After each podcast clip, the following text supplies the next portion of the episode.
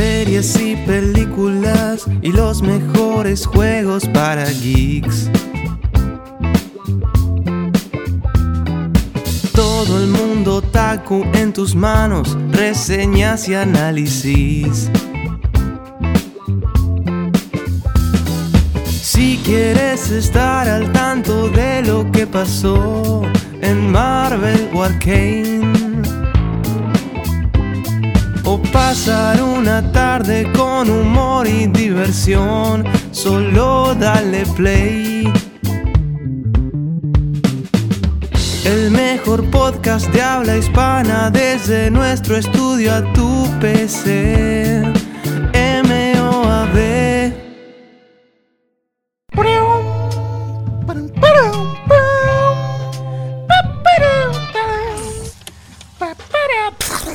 Porque es el final de temporada, entonces está todo madreado el, el DVD, el VHS. Sean bienvenidos, sean este, todos aquí bienvenidos a este nuevo capítulo de Elma Podcast, como siempre, como nunca. Me acompaña mi compañero Juan. Y saluda a Juan, primero que nada. Hola, eh, soy Juarsenal, aquí Juarsenal. previamente. Ay, bueno, es lo mismo, es lo mismo. güey. Eh, Juan, es que estoy usando mi alter ego. Tenemos que usar nuestros Ay, alter sí, egos porque- Spider-Man, sí, cierto. Este, yo soy Ronan. Perdón.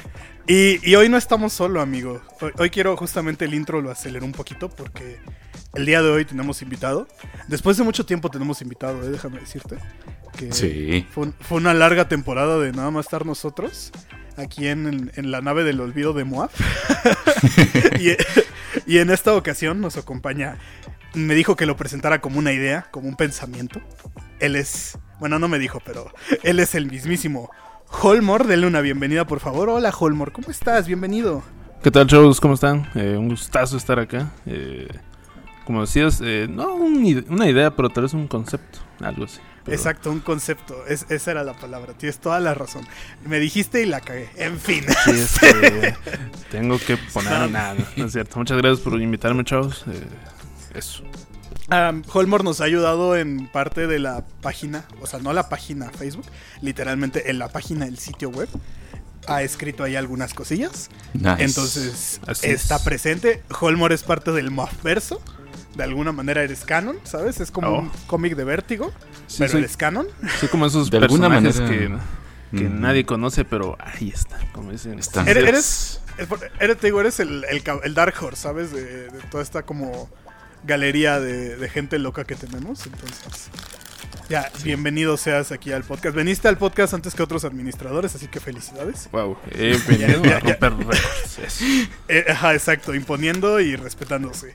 Y pues el día de hoy trajimos a Holmor porque el tema de hoy, pues a Holmor le gusta. Es un connoisseur del tema. Un connoisseur. Uy. Entonces, este, creemos que justamente necesitábamos más voces para este tema porque, verga, ¿qué tema es? Porque estamos hablando de un cierre de una, pues ahora sí que de una saga de más de 12 años, al menos de momento, no se ha confirmado nada. Yo espero que no se confirme nada. Pero antes de eso, me parece que tenemos que abordar unas noticias, Holmor, que, que traemos acá. Claro, veamos qué, qué hay de nuevo. Así que, Juan, por favor, cuéntanos qué acaba de pasar antes de que empezáramos a grabar. Porque- Ah, bueno, ah, si quieres empezamos con lo más explosivo que salió el Ajá. día de ayer y después vamos a, Ah, a la, a la breaking news de, de hace Ah, unos sí, sí, momentitos. Tenemos Vamos- una exclusiva a- Moab, ¿no? O sea, tal vez van a decir, Ahora cuando sí. oigan esto van a decir, "Ah, es que eso ya salió, pero nosotros lo dijimos Para primero. nosotros, exacto, Sí, se, exacto. se Box Office México. Box Pero... Office Moab México confirmó que. Eh, no, no, no, no, no. Eh, Vamos primero a lo de a lo de Ezra Miller. Ah, sí, sí, Ezra Ah, no, Miller. sí. Eh, bueno, ¿qué, ¿qué pasó? Bueno, resulta que el día de ayer finalmente, finalmente, finalmente Ezra Miller ya se pronunció de manera oficial a través de... ¿De qué fue? ¿Qué medio fue? ¿Variety? Si no estoy mal, o, o Deadline. Ajá. Variety, me parece. Variety. Vale, la cosa es que se pronunció finalmente porque lo que habían publicado la semana pasada como rumor y que terminó siendo cierto, eh, y nosotros creo que hasta lo hablamos en un podcast, si no estoy mal. Sí, ah, no. En el capítulo anterior dijimos Ajá. que era opción. Ajá. Ah, no, en el ante anterior. Ajá. Bueno, la cosa es que Warner Bros. tenía tres opciones ante todo este escándalo de Ezra Miller. Para quienes no se saben toda esta, esta situación con él básicamente ha tenido durante casi un año eh, un comportamiento muy errático. Eh, ha hecho un montón de cosas, desde robar hasta portar armas. eh, Y tener bigote, güey. Creo que es el. Tener bigote, ajá. Sí. y, y- y bueno, y, y básicamente lo último es que ya le pusieron cargos policíacos por robar alcohol de una propiedad privada. Entonces, em, pues eh, decían que Warner Bros. estaba considerando tres opciones. La primera era que eh, pues Ezra Miller publicara una disculpa eh, pública y pues eh, ya to- todo lo normal con The Flash, que es la película que ellos van a estrenar con Ezra Miller. La segunda era que pues si no pasaba nada, pues que ya ellos quitaban a Ezra Miller directamente del de, de- de- como Flash del futuro, pero que la película igual la estrenaban porque pues ya gastaron 200 millones de dólares. Y la tercera era de que simplemente eh, pues la película la enlataban como hicieron con Batgirl y, pues así se queda. Eh, sin embargo, pues ah, por las noticias, por lo que pudimos escuchar el día de ayer, al final de cuentas, eh, sí pudieron eh, pues convencer a Miller de que hiciera la primera, porque al final de cuentas sí era la mejor opción. Porque se estrena la película, él pues puede hacer la promoción, o por lo menos no participar tanto, pero por lo menos ser como la cara principal de la película sin ningún problema. Eh, y bueno, entonces eh, se, se- él, él básicamente se sinceró en un, un poquito, no fue mucho, según lo que pude leer, pero él dijo que él estaba pasando por serios problemas mentales y él así lo descubrió, eh, él lo describió. Y entonces él dijo que pues eh, que está eh, dispuesto a colaborar con las autoridades competentes y, y pues esa es la, la noticia. Desde Ramírez no sé qué opinan sobre esto. ¿Tú qué opinas, Holmor? Mira, yo por lo que puedo teorizar desde ya es de que la película de The Flash, al menos en, en Hawái, el género no va a ser de superhéroes, va a ser de terror, porque él es el, el terror ahí en Hawái, entonces... Eh, no, pues, no, pues era la opción más viable, ¿no? Porque es como esos juegos de, no sé si alguna vez lo jugaron, era un, un trompito, una perinola.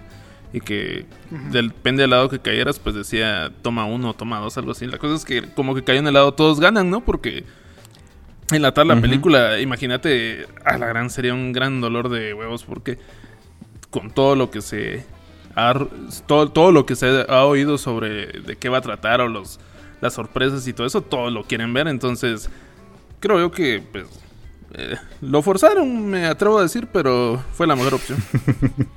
Sí, sobre todo porque algo que hablábamos el capítulo pasado, que pues todo este movimiento que está haciendo David Zaslav, al final de cuentas, cancelar The Flash es ya no es un disparo a la pierna, es un bazucazo a la pierna directamente, porque exacto, es una película que trae un hype, me diría, alrededor construido de modo como fue el construido el hype de películas como Doctor Strange.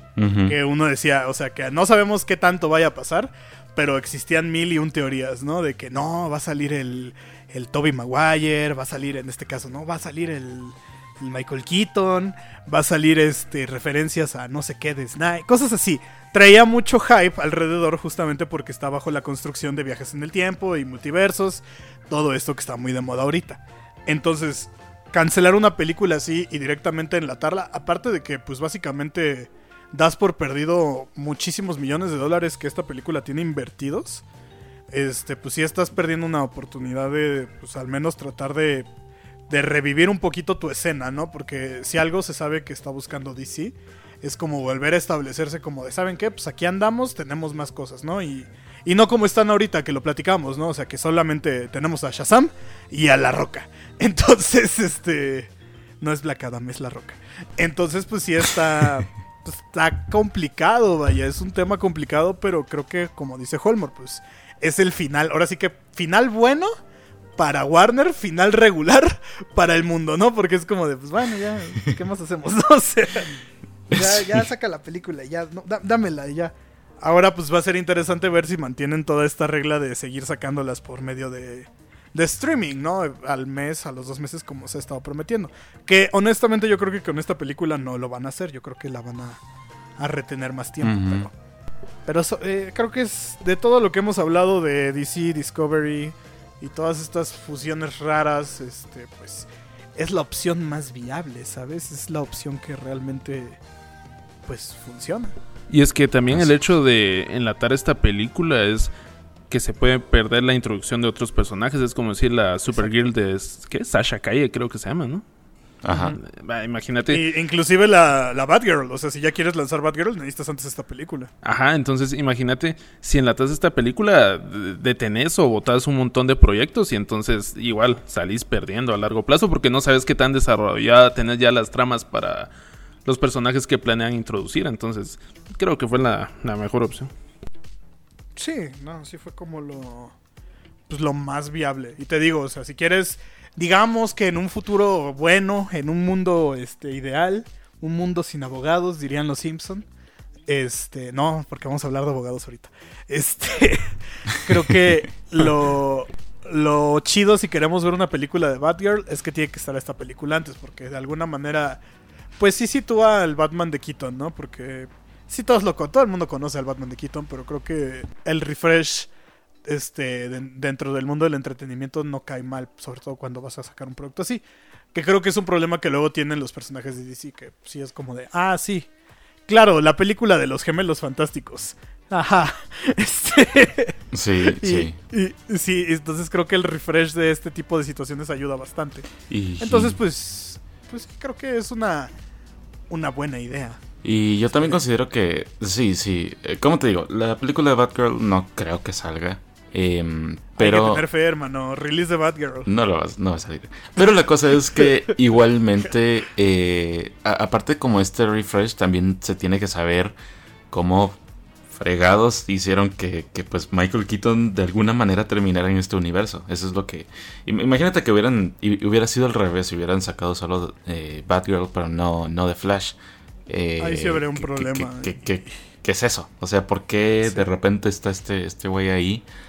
Em, sí, ha- habría estado medio raro, la verdad. No, sí hubiera sido una situación, pues, pues mala, ¿no? O sea, definitivamente ahí sí ya sería el, el ahora sí que el hoyo final dentro de este barco que pues, apenas anda como agarrando vuelo otra vez, ¿no? Porque pues se fusionaron los barquitos, o sea, se fusionó un barquito ya todo roto con un, una lancha, entonces pues, pues obviamente está ahí complicado, entonces, pues esperamos que les vaya bien, ¿no? O sea, si eso, si esto implica que vamos a tener más películas eventualmente y, y pues la verdad el director de Flash, pues creo que pues hace bien las cosas, ¿no? O sea, Sí, el Andy hace, hace cosas buenas y decentes, la verdad. sí, la verdad sí, entonces este pues bueno, esperemos que salga esta película. Y ahora sí, Juan, o sea, ah, es, es el Andy Muschietti, sí, cierto. Andrés Muschietti. Andrés Muschietti. Entonces, este. A Pues mí me gustó It, pero bueno. Vamos a ver. bueno, eh, tenemos la noticia, ahora sí, la, la breaking news que acaba de salir ahorita.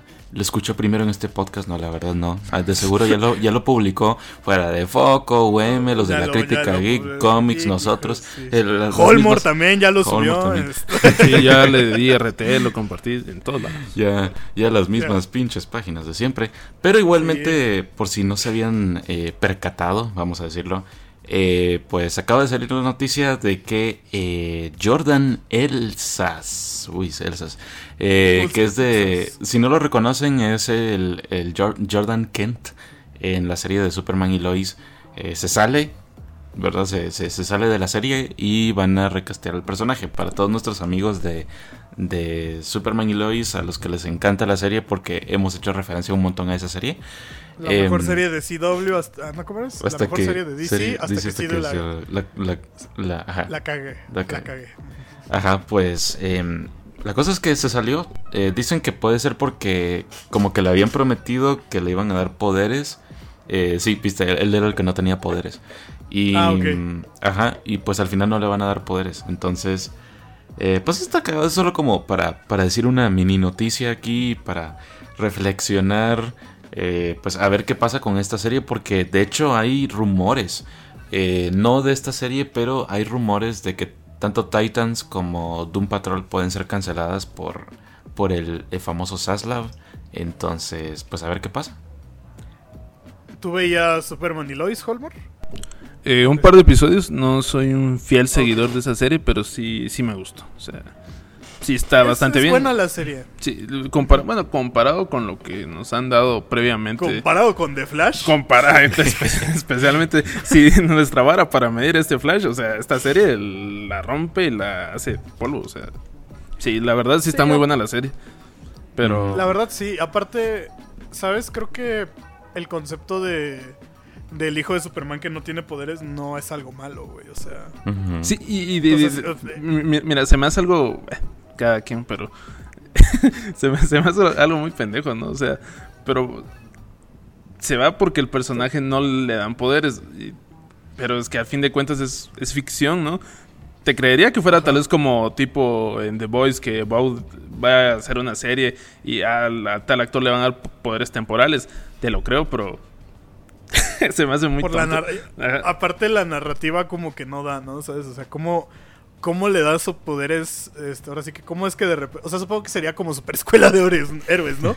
que de repente el, el hijo de los... Este, de los superhéroes de no tiene ningún poder y de repente, ¡ay, sí tienes poderes! Jaja. Pero creo que, como decía hace rato, ¿no? Creo que una narrativa interesante es, soy el hijo de Superman y no tengo poderes, ¿no? Y, y eso qué significa para, para un personaje, o sea, cómo desarrollas un personaje así. Y algo que quiero hablar más adelante en Better Call- cuando hablemos de Better Call Saul es en los tiempos de la tele. Y creo que un concepto así en tiempos de tele, o sea, en el tiempo de que se produce, o sea, sí que en proyección de tele y no en proyección de cine, está muy bien. Pero mira, yo no soy quien para juzgar a este señor, a este joven.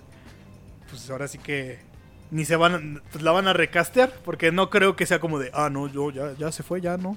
No, no, ya no va a poder seguir, ya se fue el personaje. No, no.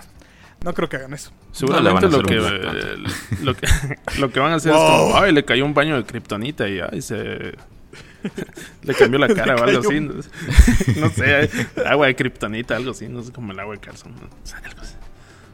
Agua de kriptonita, ándale. Ay, me, com- me comí este. Me lavé los dientes con el cepillo de mi papá y ya tengo poderes. Entonces. No mames, sería muy random, ¿no? Este. Pero mira, al final de cuentas creo que la serie de Superman y Lois sí tiene conceptos interesantes. Este es uno de ellos, pero creo que el hecho de que el actor diga, ah, ya me voy, no afecta a la serie, así como de, ah, yo, yo honestamente cuando Juan me dijo antes de entrar aquí a la llamada, fue, pensé que era el que se había ido, pensé que era el actor que hacía Superman. Y, y me espanté, porque dije, no mames. Pero dije, ah, es el hijo de Sin Poderes. Y digo, ah, ese güey. Ah, ni, ni tiene poderes, ¿no? Qué relevante va a ser. Ah, ¿Qué, qué vas a hacer? ¿Qué vas a hacer? ¿Irte volando? Uy, no puedes. ah, no, pero el, Chile así en un tiro acá, uno contra uno, sí, ya, yo siento que él sí me rompe la madre. o sea. Sí, no, no, sí, claro. pues son actores de Hollywood, hermano. con, O o- con o sin tienen- poderes, sí. Sí, sí, o sea, te, le- te lo encuentras en la calle y no, hombre. Creo que, creo que acaba mal, ¿no? Pero pues mira, si la serie, la, la serie va a continuar sin él, güey. No creo que haya ningún pedo. Así que pues, pues que le vaya bien, ¿no? Quién sabe, a lo mejor le cayó una chamba diferente. A lo mejor, no sé, lo llamaron para una mamada tipo Teen Wolf, una cosa así. Y dijo, ah, pues mejor me voy a ir. I- Imagínense que termine en Riverdale, ¿no? Una madre así. A la O que termine en el UCM. Que termine Eso- de eso Flash. estaría- eh.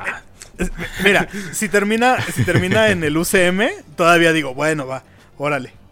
Pero si termina de que en, en una serie así tipo Teen Wolf, güey. Teen Wolf ya acabó, ¿no? Hace mucho. El stand de los besos tienen ahí- 5, ¿no? Algo así. Ándale, ándale, güey. De esas series de Netflix que, este, que uno dice, uy, RBD USA y una madre así, ¿no? Entonces, este, Pero ¿crees que al personaje le van a dar continuidad o bueno, ya no está el Lo van a actor, lo van a matar? O sea, es como decir, no, eh, lo van a recastear, güey. Lo van, lo van a recastear, o sea.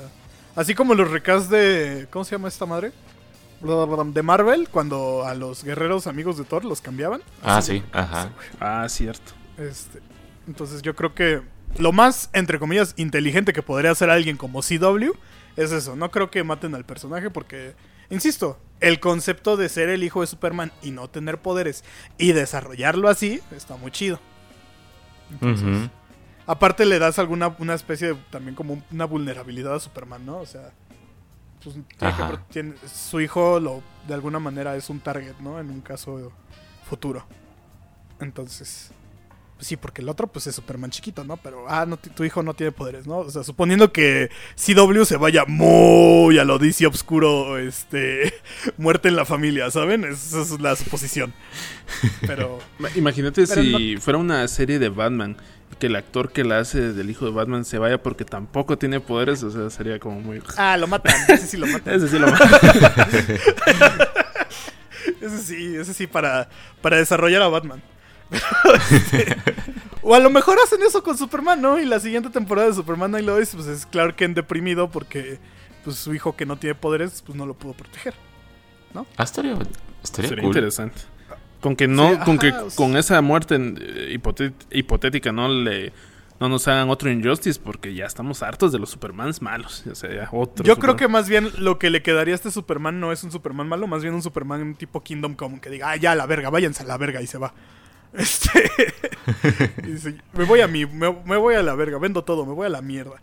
Yo creo que ese tipo de Superman le caería bien a, a la serie de Superman y Lois, ¿no? O sea, que diga, ya estoy viejo, se me murió mi chavo, ya, no quiero nada.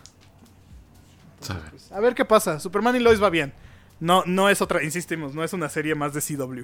No es The Flash, que también ya se va a acabar. Y eso es bueno. Uh, Esas sí son buenas noticias. Este, Pero ba- basta de tirarle a CW, porque pasamos del canal CW, ahora sí. Pasamos del CW al AMC, a menos que me falte una noticia, Juan. no, eso está bien. Ah, entonces, entonces vamos ahora sí que del CW. Le hacemos, agarramos el control y le cambiamos Le cambiamos Ah, no más, no más superhéroes. Es, es momento de, de sacar los cigarros y, y Porque- hablar de cine. De verdad. Porque esto chavo. es. Esto es. No, esto no es cine, güey. Esto es tele. Esto es televisión. tele. ¿De Es- qué vamos? Es esto cable. es ¿no? televisión. Es cable, ajá, exacto. Es este. Es fibra de cobre. ¿O cómo, no, ¿cómo se llama? Este. sí es cobre, ¿no? El de la tele, el que usan ahorita. Bueno, no sé. Ustedes entienden, banda. Vamos a hablar de esta serie que. Que insistimos en el, en el inicio, lo dijimos. Después de 12 años, me parece, o más. Do- dos series y una película. El famoso Gillian Verso llega a su fin. Gracias a esta poderosa serie que Verga cerró muy bien. Sí. Diría Javier Ibarrenche del TikTok. No mames con esta serie. Porque el día de hoy vamos a hablar de Better Call Saul. Y me gustaría empezar este tema con sus opiniones del desarrollo de toda la serie. O sea, el final. Vamos a hablar del final al final. Pero este. Pero hay que hablar de la serie primero. Primero hablemos de la serie. ¿Cuál fue su... qué- ah, vamos a hacer un experimento. ¿Cuál fue su reacción, si recuerdan su reacción, cuando anunciaron que iban a hacer una serie del abogado chistoso de Breaking Bad? A ver, Empezamos, empezamos por ti, Holmor, que eres Bueno, el invitado. Eh, cuando yo eh, supe sobre la serie Better Call Saul, yo recién estaba terminando de ver Breaking Bad porque realmente no, no la estuve viendo al hilo cuando iba saliendo. Entonces cuando fui terminando de ver Breaking Bad, solo empecé a oír que había algo de mame con lo de Better Call Saul. Y así como de, ¿pero por qué? O sea, eh, ¿no acaba Breaking Bad o qué está pasando? De ahí cuando me puse a investigar bien, hay una serie sobre Saúl y yo así como de... "Mm, está interesante porque el, el personaje sí me gustó bastante en Breaking Bad y se me hacía como muy, muy hilarante a veces porque tenía esa como su alivio cómico en ocasiones. No tan cómico pues porque el Vince Gilligan no estaba haciendo una comedia como tal. Pero sí me quedé sorprendido como de... "Mm, ¿Qué es lo que nos van a querer mostrar? Entonces sí fue como... Y cuando la empecé a ver, yo dije, un momento, este no es Saúl, ¿qué, qué está pasando, no? Pero sí, alta serie. Sí, o sea... Yo creo que me, me dio mucha risa una de las reacciones sobre esto. Fue como de... ¿Qué? ¿Pero por qué? O sea, la serie es perfecta, Breaking Bad. ¿eh? Cuando todavía era la, la época edgy de Breaking Bad. Sí. Y, y- y creo que a mí en lo personal, yo dije, ah, pues qué chido, ¿no? Dije algo más de Breaking Bad porque pues yo también soy del grupo que no vio Breaking Bad en emisión. O sea, yo lo vi igual cuando ya, ya, ya había acabado inclusive. O sea, antes de este anuncio ya, o sea, ya, ya, ya la había acabado. Pero no la vi, este... ¿Cómo se dice? Pues sí, en vivo. O sea, al momento, así como las series de Marvel y pues esta temporada, la verdad no la vi en vivo. Y fue como de, ah, qué chido. Entonces, pues, pues yo feliz. ¿Y tú, Juan? ¿Qué pensaste cuando salió esto? ¿Te enojaste? ¿Fuiste un fan o fuiste una persona razonable? Pues mira, conmigo pasó algo bien interesante y fue el hecho de que eh, con mi experiencia con Breaking Bad fue, fue rara por el hecho de que yo empecé, yo sí empecé a ver Breaking Bad eh, cuando se empezó a, a transmitir, pero solo los como los primeros episodios. Si no estoy mal, antes, antes, antes, no sé si era que lo pasaban en AXN o, no me acuerdo qué canal era, era, que lo pasaban, era hace, hace rato. Em, pero la cosa es que lo dejé de ver, más que todo porque yo era, eh, pues me estaba enfocado en otras series. Por ejemplo, una serie en la que estaba enfocado en ese entonces era Lost. Y para mí Lost lo era todo. Entonces empecé a ver Breaking Bad y de ahí como que, como que me fui más por el hilo de Lost. Y después como que tuve, no sé, me empecé a ocupar en mi vida y cosas así. Y entonces, eh, pues ya cuando iba terminando Breaking Bad fue que yo empecé, eh, retomé la serie, entonces la empecé de cero.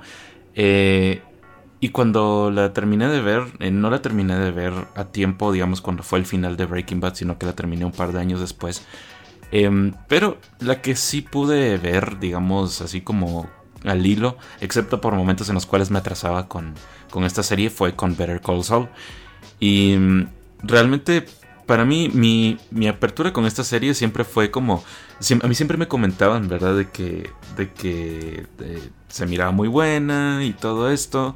Em, y como digo, ¿verdad? O sea, yo empecé a ver así los capítulos un, tal vez unas semanas después de que salieron y a la gente como que le pareció interesante. Y la verdad es que mi, mi apertura siempre fue como de muy mente abierta, de, de, ver qué era lo que nos, nos tenía que traer este universo eh, de personajes. Y yo quedé sorprendido, porque en el primer episodio, no sé si recuerdan, pero en ese primer episodio termina eh, con Tuco, que fue un personaje que a mí siempre me, me impactó. Sí. Eh, más que todo por la energía que tenía y por lo agresivo. Y cuando salió Tuco dije, ah, no mames, o sea, sí, sí va a estar, va a estar buena. Eh, yo. Sí, y entonces, eh, pues esa fue mi reacción inicial con, con, la serie. Y pues obviamente me enamoré de la serie después. Holmore, ¿qué te gustó de la serie? Cuéntanos. Pues... ¿Qué, no te, qué, qué dijiste? No mames, esto es increíble. Pues realmente, desde el principio, sí me que. Lo mismo que decía Juan, ¿no? De que cuando en el primer episodio miras que sale Tuco. Y, mira, yo al principio, cuando la empecé a ver, no tenía mucho el contexto que si era precuela o, o dónde se situaba. Yo, así como, un momento, ¿por qué está Tuco? Y ya después, como que me, me cayó el 20, ¿no? Así como de, ah, es precuela, ¿no? Pero Mira, tal vez ya me voy a adelantar a un tema, o no tanto, pero lo que. Ah, no, tú, tú date, tú date. Pero lo que me empezó a, a, gustar fue como esta... Creo que es desde la temporada 3 o la 4, no me recuerdo. Pero es cuando ya empiezan a ponerse más... Más, eh, cin más cine, eh, porque, sí, sí, sí. porque ya empiezan con estas eh, secuencias o cosas más acá, ya le empiezan a poner mucho coco a los detalles, entonces yo me quedé así como de, ah, no, no fregues, ¿no? O sea, se está poniendo bastante buena y también por la historia que vas viendo como por dónde quiere agarrar, pero mira, si mmm, me pongo, me, me, puse a pensar cómo empezó la serie y cómo terminó, yo no lo hubiera creído, o sea, si te pones a analizar cada temporada es como un momento, ¿qué está pasando? O sea, es como todo un sube y baja, porque decís pensás que va a ir por este camino, pero cuando sentís se está yendo por este otro y el otro y es una, una pasada, la verdad. Sí, lo que hace muy bien la serie como... Pues ahora sí que como serie. es eso. Y es algo que acá hemos hablado mucho, ¿no? O sea, ¿por qué nos este, molesta a veces el ritmo de series como... No sé, o sea, por, por hacer emputar a la gente. Moon Knight, ¿no? Este... ¿Por, qué, ¿Por qué nos molesta a veces el pacing que hay en series cortas de Marvel? ¿Y por qué nos gusta tanto el, el ritmo, el pacing que tienen series como The Voice? Y es porque justamente estas series, al igual que Better Call Saul, entienden que para una serie no tienes que hacer una película de 8 horas, sino que las series de televisión tienen, así como, pues ahora sí que las novelas que veían antes, pues tienen varias historias. Y al final de cuentas todas estas historias involucran un punto en específico. Y algo que hace muy bien Better Call y la verdad sí lo hace bien a partir de la mitad de la serie, Porque al inicio sí tiene este problema, ¿no? De que como, como tiene una onda ahí con Netflix, es como de, ay, pues ya, ahí va. Y el último es como de, no mames, saben muy Stranger Things. Y, y sí es como de chale. Y justamente como dice Holmore, llega un punto donde Vince Gilligan pues dice, pues qué onda, ¿no? O sea, hay que hacer mejor, hay que hacer mejor las cosas. Y no hay que correr. Y eso es algo importante cuando haces este televisión porque justamente te ayuda a clavarte con los personajes, te ayuda a empatizar con personajes que no creerías que podrías empatizar, ¿no? O sea, la gente tiene puede lograr empatizar con personajes como es el de se me acaba de olvidar su nombre, güey. El que el primero que matan en el que traiciona al, al Lalo. Eh, Ay, ¿cómo se llama? Ah, ¿Qué te eh? Nacho. Nacho. Nacho, ajá. Nacho. Nacho, sí, o sea, uno logra empatizar con Nacho porque sí podrá ser el, el narco mamón y toda esta parte que pues es básicamente la serie Breaking Bad, pero al mismo tiempo lo ves como una persona. Lo ves como un güey que justamente no quiere recurrir a la violencia, ¿no? O sea, está en, si- está en esta encrucijada porque justamente pues le trabaja para güeyes como los Salamanca, ¿no? Porque los Salamanca son unas peras y no conocen el honor. Entonces, este... Creo que eso es lo. el- creo que es me sigue matando risa esto del El- el pésimo, de- pésimo español de, de Ah, todos. o español. sea, porque eh, últimamente he visto que muchos están compartiendo como la introducción de, de Lalo Salamanca cuando es su primera aparición, pero es como el no gracias, no sé cómo dice Nacho cuando este Lalo le ofrece el taco y así como Gracias. sí, sí. Gracias, dice el Gus, ¿no? O sea, no pero es compa". que, bueno, también tam- tampoco, tampoco está tan chido comparar, ¿no? Porque al final de cuentas, Giancarlo Espósito, pues, no es mexa, ¿no? O sea, no tiene. o sea, tiene el nombre Giancarlo, ¿no? Y el apellido Expósito, que no son precisamente gringos. Pero Tony Dalton, cagadamente, si tiene el nombre gringo y el apellido gringo, pero es mexicano. Entonces, este. Este güey, pues, hasta. eh, esto yo lo sé porque pues, yo lo veía en la tele. Estuvo en una versión de Los Simuladores de México, hacía novelas. Tiene una película famosísima que se llama Matando Cabos, donde hizo una la famosísima frase de ¿qué me ves, pinche visco? Entonces, este. Pues. Pues sí le sabe el español, ¿no? Pero. Este. Justamente, o sea, conectas con todos estos personajes. Le dan contexto a personajes como Gus Fring, ¿no? Y, Mike Emmertraut, que, por ejemplo, Mike, a lo mejor para los que nada más vieron Breaking Bad, sí tenía su historia ahí como trágica y todo. Pero creo que lo que hace Better Call Saul es justamente este, plantearlo como de, pues, pues ya qué más hago, ¿no? O sea, es- pues ya estoy viejo, ya mi, se chingaron a mi hijo. Y la verdad, el actor que hace a Mike, mis respetos, porque pues es una historia que se sabe, ¿no? O sea, el personaje de Mike no existía. Y que de repente aparezca y sea tan importante inclusive para la vida de, de Saul Goodman en el último capítulo, sí está muy cabrón. Y esta construcción que tiene de todos los personajes, o sea, del mismo Saul que es... eh, Tiene tanto, tanto desarrollo, tanta caída, tanta, tanta levantada, o sea, tanta historia que uno piensa justamente como que, ah, es el malo y, y este, incomprendido y al final es como, no, es un culero, ¿no? O sea, pinche perro. o sea, es, es, es muy padre ver cuando una serie sí puede hacer eso y, y creo que las fallas que pueda llegar a tener pues son, son mínimas comparadas a los que hace muy bien esta serie. Sí. Y no Sí. sé qué más quieran compartir en general de la serie. Bueno, Este- yo, eh, yo sí quiero compartir, pues, eh, en sí lo que me, me encantó de la serie es justamente cómo esta serie, si bien Breaking Bad sí fue como, pues, una investigación del personaje de Walter White y, vimos bastante de su psique, yo siento que lo que vimos aquí en Better Call Saul con la mayoría de personajes que no eran los, los secundarios, se podría decir, eh, fue impresionante. Eh, porque realmente, pues sí, muchas veces podrán decir es que se sentía lenta, eh, ¿verdad? En, en momentos incluso habían como tomas demasiado largas y mm, una razón por la cual muchas personas, muchas pues directores, editores o cosas así hacen como que eh, les encanta hacer así como escenas rápidas en las cuales pues eh, como las tomas duran muy poco es porque ellos como que se guían bajo esta regla de que eh, ay sí que la atención solo puede ser captada durante 6 segundos y por lo tanto eh, más de 6 segundos o 10 segundos la persona ya se está aburriendo.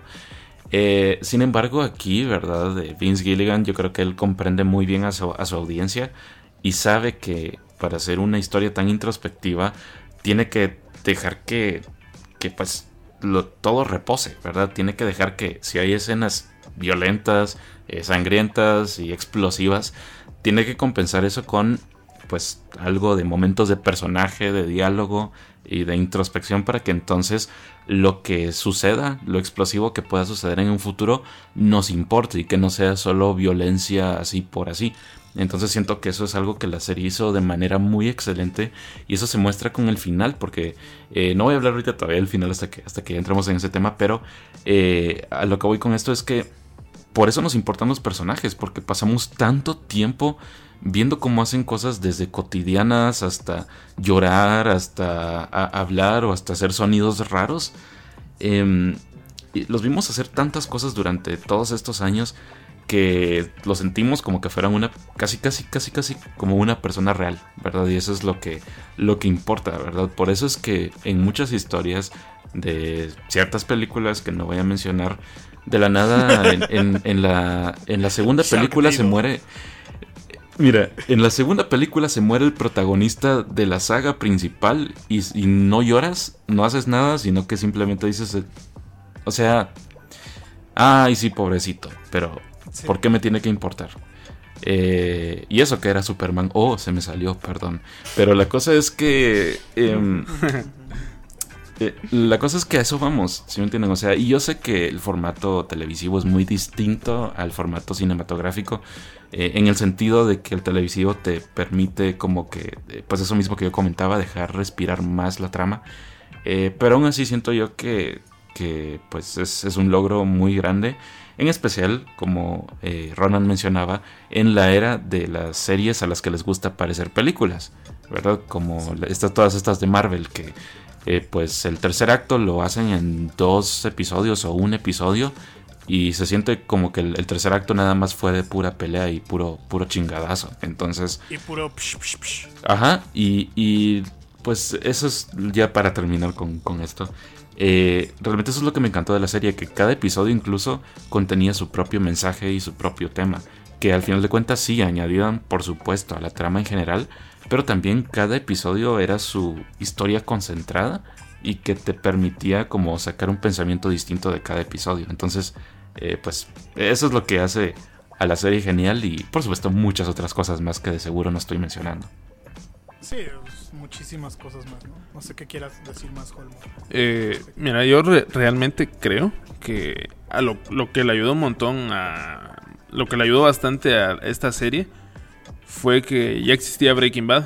Eh, o sea, sonar algo como, pues, ni modo, pues. Pero es que creo que en base a Breaking Bad, eh, me atrevo a decir de que Vince supo como crear su audiencia y saber qué es lo que les gustaba, qué es lo que no les gustaba y lo fue implementando y puliendo e incluso la producción en esta serie.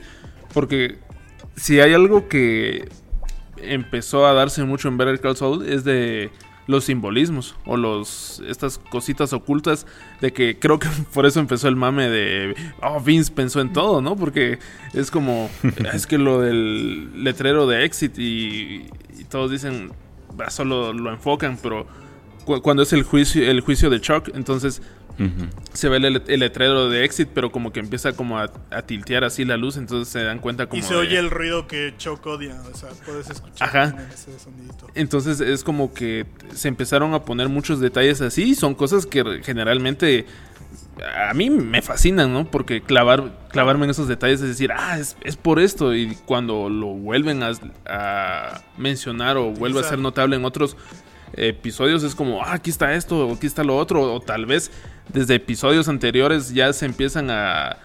Cuando lo, volvés a ver y decís, ah, aquí está esto otra vez, entonces ya como que vas armando piezas y decís, pensó en todo. Aunque suene mame, ¿no? Pero es eso. Es que es el lenguaje, o sea, el lenguaje cinematográfico es la fotografía, la iluminación y la, atención al detalle. Entonces, por, ah, spoilers. Este, otra vez. Otra vez volvemos a las mismas andadas de avisar que no Ups. somos spoilers. Pues, eh, eh, spoilers, este, pues se muere Chuck, ¿no? Este. así, así como va. Spoiler, Este, eh, se muere Walter, ¿no? Se muere Walter, sí, también, así. Este. A lo que voy, por ejemplo, justamente esta parte del ex, del letrero de Exit, que se retoma en el último capítulo de la temporada. Con, bajo el mismo concepto, ¿no? O sea, la caída de Chuck. Y lo último que vemos es el letrero de salida con Chuck de fondo. Y, justamente con el ruido de, de este güey que es justamente alérgico a la electricidad, ¿no?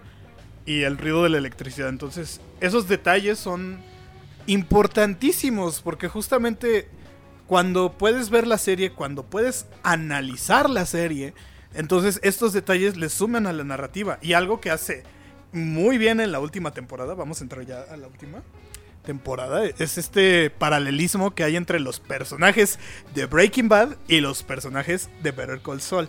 Y ustedes dirán, audiencia, oye, pero son los mismos. Pues sí, pero los arcos de Jesse Pinkman, de Jesse Hombre Rosa y Walter Blanco con los arcos de este Kim Wexler y Jimmy McGill, pues son similares, banda. Y muchos decían justamente de estos cameos, ¿no? De que el cameo de Jesse fue como de, ay, güey, ¿y eso para qué, no?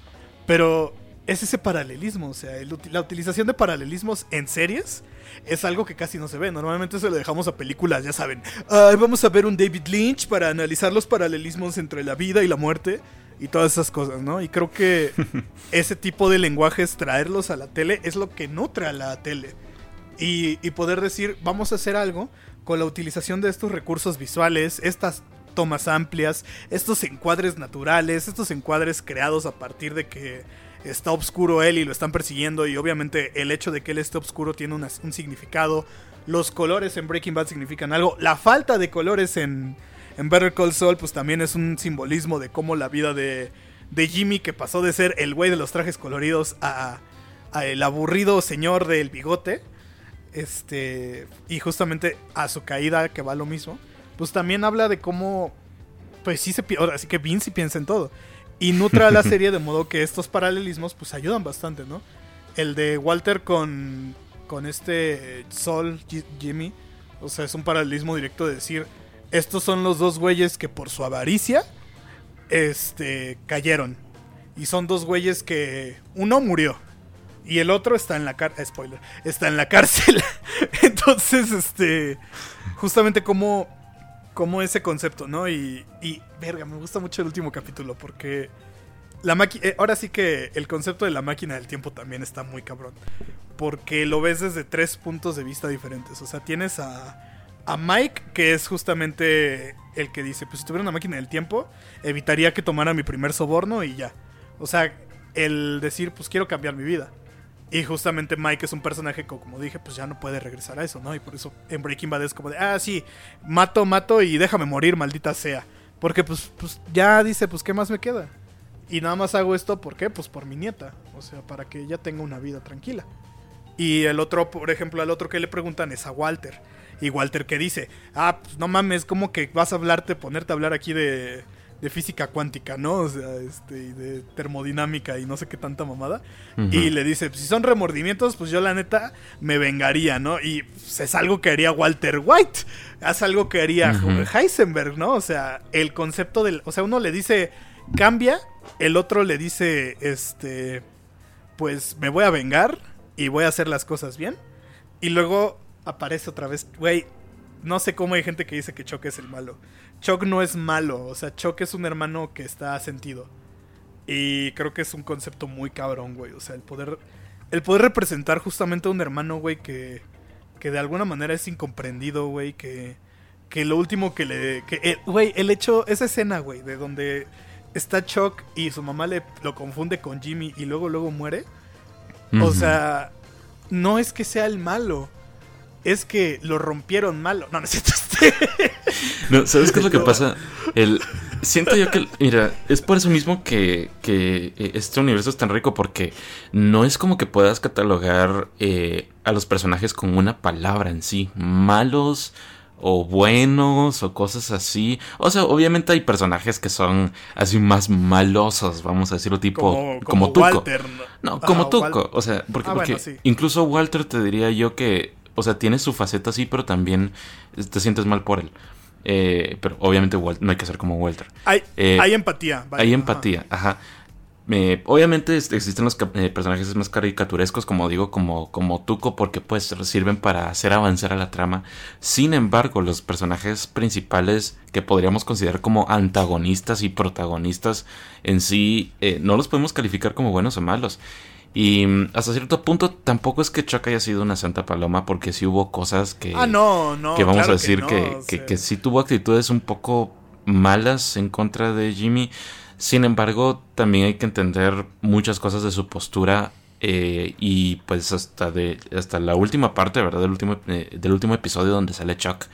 em, pues demuestra eso, ¿verdad? Que Chuck en sí sí, sí quería a su hermano. No era que no lo quisiera, simplemente que eh, hasta cierto punto se preocupaba por él.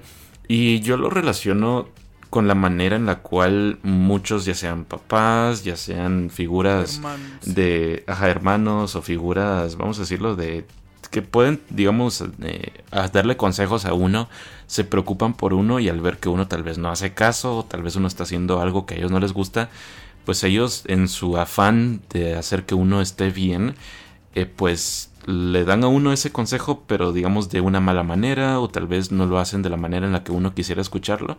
Entonces, por eso mismo es que, viéndolo desde el punto de vista de Jimmy, se ve como que él fuera el malo. Pero en sí, en realidad, pues él tal vez simplemente no quería que su hermano se siguiera corrompiendo, lo cual pues Exacto. terminó pasando. Porque al final de cuentas es algo que justamente en esta... Ahora sí que en este flashback de la máquina del tiempo es un tema recurrente con Jimmy, ¿no? O sea, sus remordimientos, todo eso, pues es básico, o sea, le- dice... Le dice este Walter, ¿no? O sea, ¿te quieres regresar en el tiempo para hacer eso? ¿Ese es tu remordimiento? Y, y Mike le dice, ¿en serio regresarías en el tiempo solo por dinero? O sea, y, y que hace Chuck, o sea, Chuck le cuestiona sus decisiones porque es de, ¿en serio quieres tener tu vida así? O sea, no, no está mal decir, la estoy cagando y me regreso. Así O es. sea, y, y ese, es, ese es el personaje de Jimmy, ¿no? O sea, la cagó tanto durante seis temporadas, güey. Se convirtió en algo que, que justamente al final quiere, o sea, al final quiere, este, quiere renunciar, ¿no? Dice, no, ya soy Jimmy McGill. ¿Y qué pasa cuando está en el camión? Que todo el mundo le dice Saúl. Todos le dicen Saúl, Saúl, Saúl, Saúl, Saúl. Nadie le dice Jimmy. ¿Por qué? Porque de alguna manera Jimmy, o esa forma de él decir, no, no soy ese güey, pues ya es como la velo gente, ¿no? O sea, lo ven y le dicen, ah, Better Call Saul, este, Better Call Saul, y no, ya no es como de, o sea, en Breaking Bad no era como de chistoso, ¿no? Que dijeran, ah, sí, mejor llama a Saúl, jajajaja, y todos nos reíamos. Y ahorita es como de, verga. Es una pesadilla para el pobre. Ajá, exacto, es la cruz, es, vamos a ponernos Snyders, es la cruz que tiene que cargar, güey, o sea... Por todo el mal que hizo, güey. Por todavía al final romperse malo, como en el capítulo que se rompe malo, corrompiendo a los estos güeyes y dejándolos en la cárcel. Es este. Pues es lo que pasa. Entonces, inclusive, al grado que él dice, ay, me vale, me vale madres y. Y este, le voy, a, le voy a robar a este señor, ¿no? Que está solo y está enfermo. Y pues es justamente pues, lo que lo tumba. Entonces, este. Pues sí, está cabrón. Está muy cabrón el personaje de Jimmy, está muy cabrón la serie. No sé qué más quieran ustedes decir de este último capítulo. ¿Qué les pareció? A ti, Holmore, ¿qué opinas de, del cierre de, de Jimmy? Y de Kim también, porque Kim también la cerraron muy bien. Uf, increíble. Pues, mira, si te soy honesto, creo que. Mira, con el final de Breaking Bad, uno pues hubo acción y todo esto, pero este final, lo último de Better Call Saul fue muy drama, muy así despacito, despacito, despacito. Pero pensás que al final va a haber como explosiones y balaceras y algo así, porque incluso en el teaser del último episodio te muestran como que el camión de Jimmy, el, camión, el carro de Jimmy que queda en el desierto volteado y te ponen como que lo están volteando. Y yo dije, y sale la escena a, co- a color, entonces yo pensé, va a regresar al Buquerque, alguna fumada así. Y al final solo fue un flashback. Pero siendo honesto, el final te fue armando pedacitos de de todo, no solo de lo que fueron las seis temporadas de Better Call Saul, sino también pedacitos de Breaking Bad, porque toma elementos como Marie, eh, te ponen a Walt y te, te, van recurriendo todas estas cosas. Incluso en el mismo juicio de Jimmy sale el. Vuelven a enfocar desde el letrero de salida, ¿no? El exit y el. ese es un vidito. Y es como que. Madres, ¿qué está pasando, no? Entonces, siento que el final. Eh, mira, a, final de cuentas, como decías, eh, él dijo. Todavía como en su faceta de Saúl le quiso como se quiso como ganar al gobierno. Ajá, no, se quiso, no, y deja eso, se quiso lucir frente a Kim porque por, algo es que la, llama cuando van en el avión, empieza a hablar algo sobre ella para que ella la llamen al juicio. Yo creo que y la llama únicamente para que vea qué tan cabrón fue Saúl de que de los 84 años me bajé la condena a 7 y algo y tal vez menos. Pero ya de ahí como que tiene todo este esta como este cambio de, de personalidad a, lo Moon Knight, ¿no? De que, ah, ya no soy Saúl, ya soy Jimmy. Y entonces, y empieza a decir, pues, se empieza a, cagar todo lo que la condena pequeña que tuvo, entonces es como su redención también porque es lo que a fin de cuentas lo, lo que le dice Kim cuando lo llama, ¿no? Eh, que se entregue o algo así creo que le dice, entonces... Sí, le dice, deberías entregarte. Ajá, y bueno, a final de cuentas lo arrestaron. Iba a salir como por siete años de condena y al final iba a salir ganando, pero no iba a pagar su verdadera condena. Entonces, creo que también ahí hubo algo de redención por parte de Jimmy, ¿no? Porque dijo, bueno, pues ya la libré.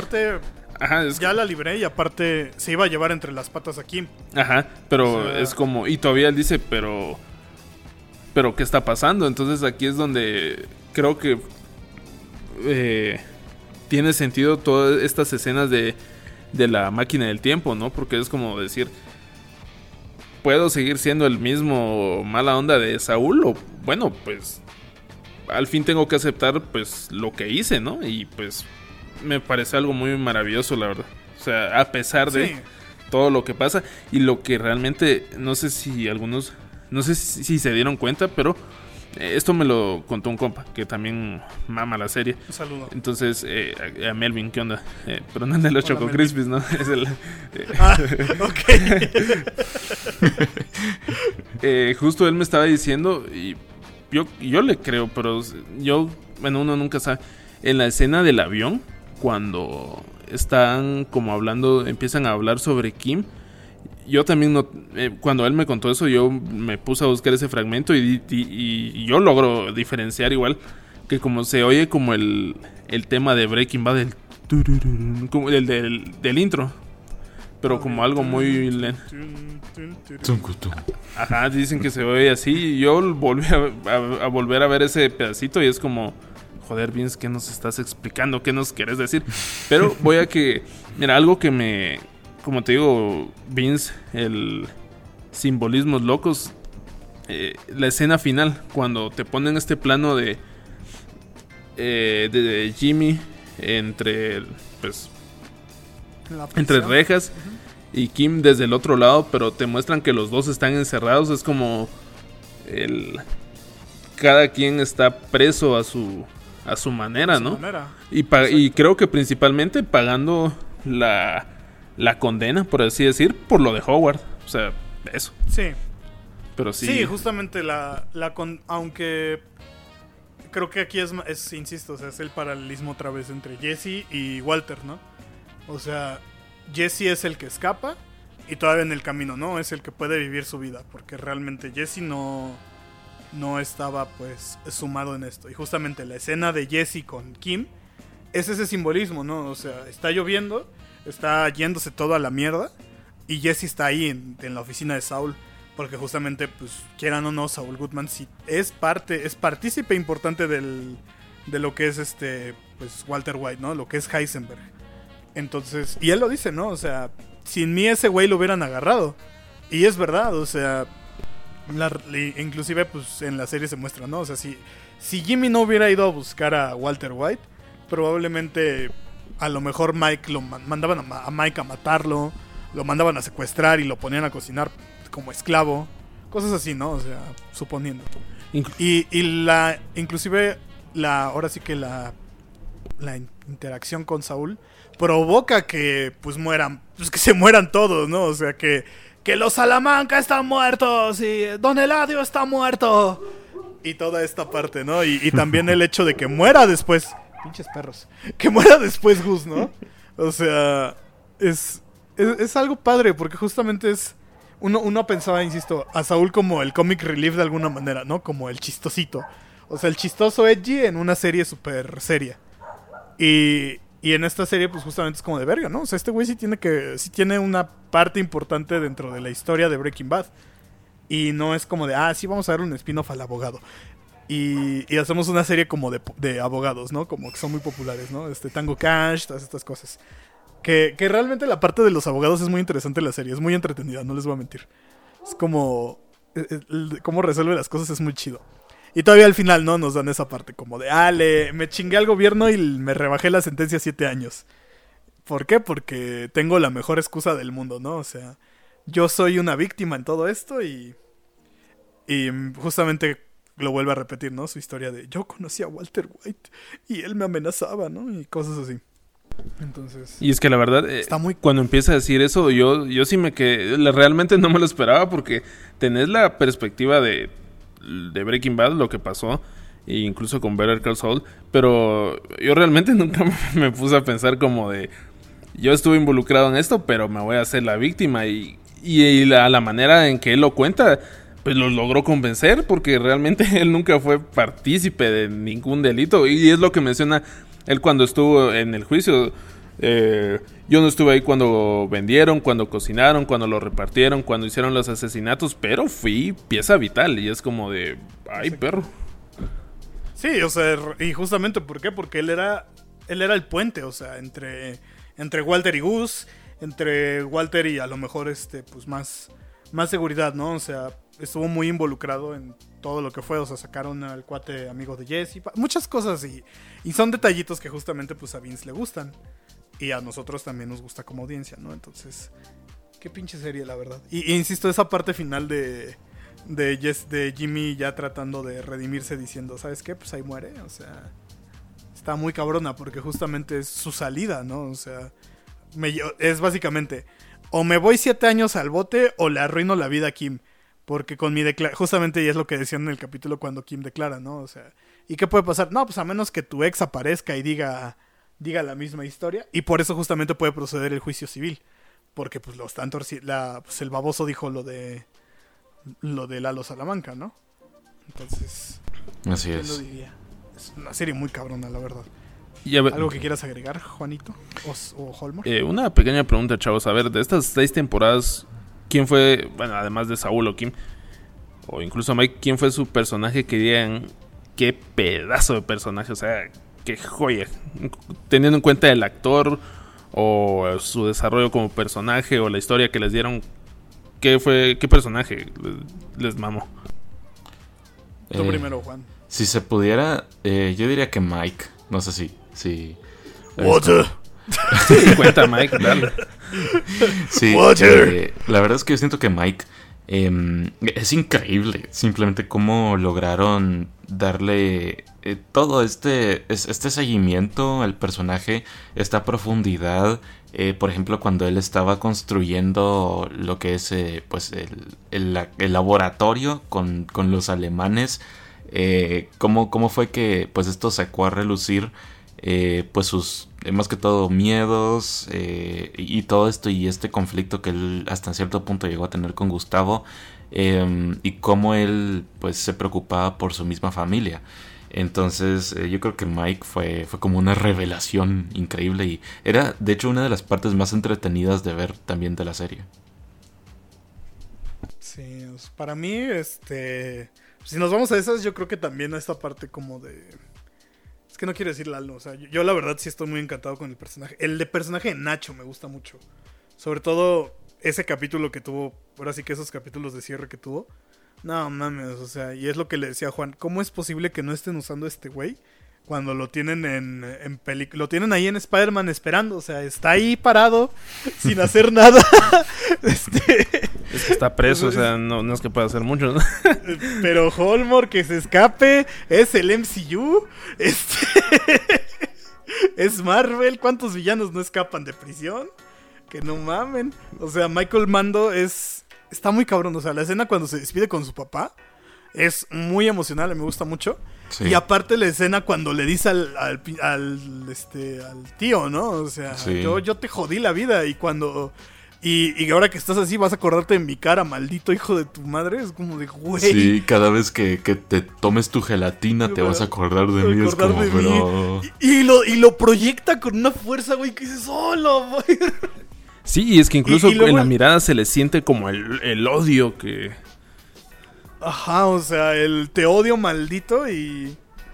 Y querías meter a mi papá en esto, pues no vas a poder, ya te jodí, ¿no? O sea, yo te dejé como estás y es como de, ay, cabrón.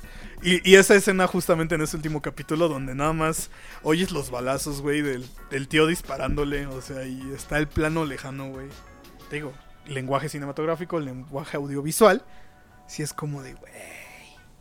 Una, una joya. Y para ti, Holmer, ¿qué personaje dentro? de- ¿Vas a decir el, el veterinario? ¿O quién vas a decir? No, no, iba a decir al chavo que mata a Lalo. el- no. Eh, mi- mira, pensaba... Tenía en mente decir Lalo, pero, o sea, Lalo... No porque pues es el favorito de todos, pero un personaje que, mira, para mí me, me gustó, pero es como, ah, qué triste. Yo siento que es el- la única persona, la única víctima de toda la serie. Es el Howard. O sea, ese maje... Ah, sí. eh, al- en las primeras temporadas decís, es que qué hijo de tantas, ¿no? Porque, porque es tan, tan mala onda con el Jimmy, ¿no? Pero ya cuando te enteras que realmente él no era tanto como que su intención, sino que era onda de Chuck y decís, ah, bueno. Eh, Como que va, se la perdonas. Pero ya cuando miras que ya empieza eh, Jimmy y Kim a, a hacerle estas bromillas muy, Muy, muy locas, unas bromas muy locas, ¿no? De, de su libro de bromas, ¿no? Entonces, eh, te empezás, te empezás, Bromita. bromita, uy, bromita, Broma otaku, te puse cocaína en la mochila. broma taco, te tiré una bola de billar en tu, eh, de boliche en tu carro, ¿no? Y. Entonces- Broma otaku metió una prosti a tu casa. broma otaku, logré suplantar el sistema de seguridad de tu vehículo e hice creer a varios de que tiraste a una prostituta a media calle, Uh, broma otaku. Broma otaku.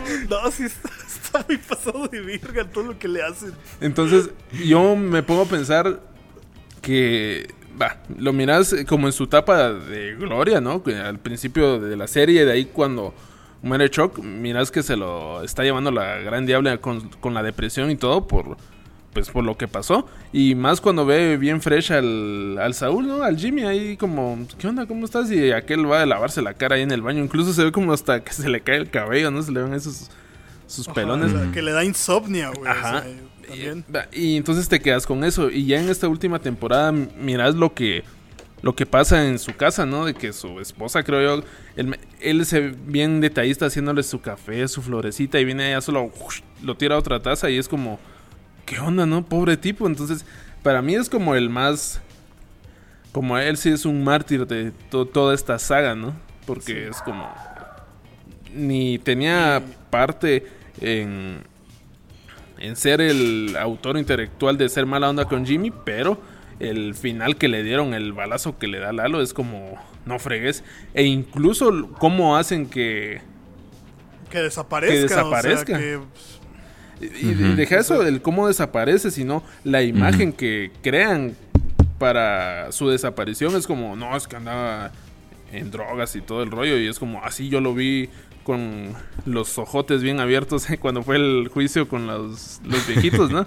Y, Sí, y sí. es como, no sé, para mí es, me, gustó la forma en que, que reflejan toda como la, ahí sí que la vida de Howard, pero la manera como trágica hasta cierto punto. O sea, no es como que me mame que todo lo que le haya pasado, pero es como que decís, ah, o sea, sí está muy bien contado, muy reflejada todas las, las consecuencias de todo lo que hace. Sí, aparte es el caso, ¿no? De, este, lo decía Kim, eh, persona en el lugar, este, o sea, no debía estar ahí, o sea, realmente, pues ahora sí que estuvo en el momento equivocado, ¿no? O sea, Howard realmente no debió haber estado ahí cuando llegó Lalo. Y que Lalo lo matara fue justamente, pues, porque, porque es un hijo de su puta madre, ¿no? A mí lo que me gusta de Howard justamente es esta como... es Justo como dices, ¿no? O sea, al, final de cuentas es una persona muy suave. Y no les voy a mentir, desde que vi su consejo ese que le dio Chuck del refresco, güey, lo hago de manera no irónica. de que si lo giras le bajas las burbujas y dices, ah, chinga. Y pues nunca me ha explotado, al menos desde que vi el capítulo, entonces creo que es verdad. Yo lo he aplicado un par de veces y mi- mira, la primera vez no me salió. Sí se me regó un cacho, pero a la segunda sí como que fue más leve eso. y yo Es que tienes, de- que tienes que darle como con fuerza, o sea, sí son giros rápidos, o sea, no son suavecitos, son fuertes, giros fuertes para que las burbujas bajen. Entonces ahí está mi error. Entonces... Ajá, es, es con, ajá, es que es con- es con Ah. ganas, ajá, o sea, es... Sí, o sea, es, es el truco. Aquí vamos a hablar ahora del truco, pero sí.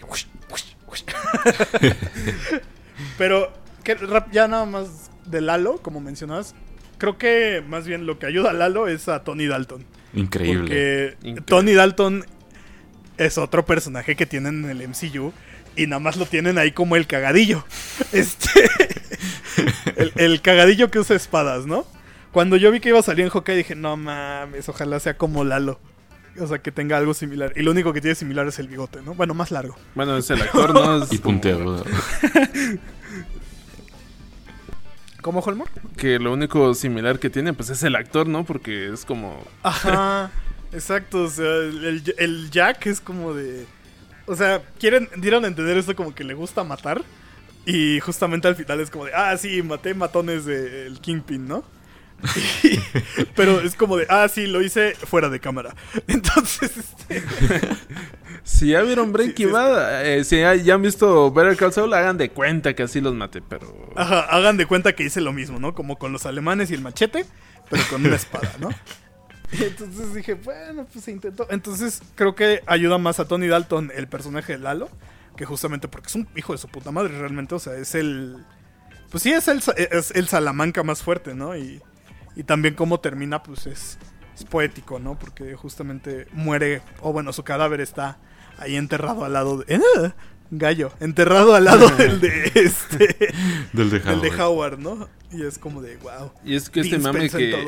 Y este mame que todos tienen de que Lalo es la mosca, ¿no? Del episodio de La Mosca. Sí. Vale, sí, sí. Reencarnó como la mosca.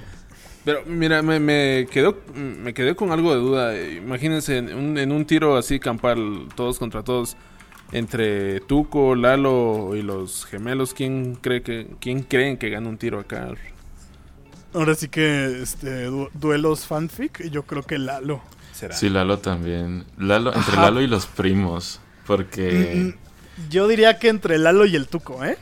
¿Sabes qué es lo que pasa con el Tuco? Que él, él es muy agresivo y fuerte, pero no es muy, muy pensativo. Entonces, ajá, entonces, eh, en cambio, Lalo, él se lo baja facilito, facilito, porque Lalo simplemente le puede jugar la vuelta. Y ok, pero, pero los, pregunta Holmor, ¿los primos cuentan como un solo equipo o están por separado? Eh, no, están por separados. No, porque si están Ah, juntos, eh, ah, ganan los primos, ¿no? Ajá, es que es lo que te iba a decir, porque... Y, y lo pensaría, ¿eh? Porque técnicamente Lalo, se, ¿cuántos policías mató? Cuando lo... O sea, sí, es... eh, entonces sí es como... O sea, yo creo que Lalo es justamente como ese relief de acción de la serie, que no tenía, ¿no? Porque pues, pues, obviamente está me- medio complicado hacer escenas de acción con puros abogados. Entonces, este, de una manera razonable, ¿no? No puedes tener a Dar... O sea, Daredevil lo hace, pero pues porque es Daredevil, pero no vas a ver a Jimmy McGill partiendo madres este, con, con 30 pistolas, ¿no? Entonces... Bueno, es que sí, a lo mejor los primos ganarían, pero esto suponiendo que, que Lalo y, y tú se unan, güey, para decir, vamos a primero matarlos a ellos. No, yo creo que lo que Lalo haría, esperaría que los primos eh, le rompan su madre a Tuco, luego él generaría una pelea entre los gemelos y él se agarraría cansado al último. Es como. eh, yo lo veo así. Ajá, Sí. ajá, o lo, lo mataría en, cu- en corto, ¿no? O sea, en cuanto, deja de cuanto le gana al otro gemelo, lo truena. Pero sí. Ahí com- comenten, banda. ¿Quién, ¿Quién ganaría un duelo? Ya, generando discusión todo, en todo el Sí, fandom. sí, ¿no? sí. No, que Lalo, que... el- Sí, no, ¿cómo, cómo dices que Lalo? Pues los gemelos son dos. Este, los gemelos perdieron contra Hank. Pero los gemelos perdieron contra Hank. Ah, es cierto. No, pero perdieron porque Hank les dejó ir el carro. En un tiro mano a mano, eh, sí ganan los Ah, primeros. ok, o sea. ah, pero a puño. O estamos hablando de pistolas. No, yo decía a puño, por, por eso te decía un tiro. Ah. acá, un tiro. o sea. Es que entonces a puño este Juan, el Tuco tendría cierta ventaja, güey. Sí. Verga, qué buen debate. Sí, sí. eso, eso lo dejamos para un. Sí, hay que dejarlo para un post, güey. ¿Quién ganaría un tiro? Es como este, A puño este mame que hacían en grupos de. No me recuerdo de qué. Que hacían versus bien random. Pero el escenario Ah, era sí. el, el planeta supremo, sin moral y. o sea, en su mejor faceta, ¿no? Pero sí, es buena. Qué buena pregunta en general.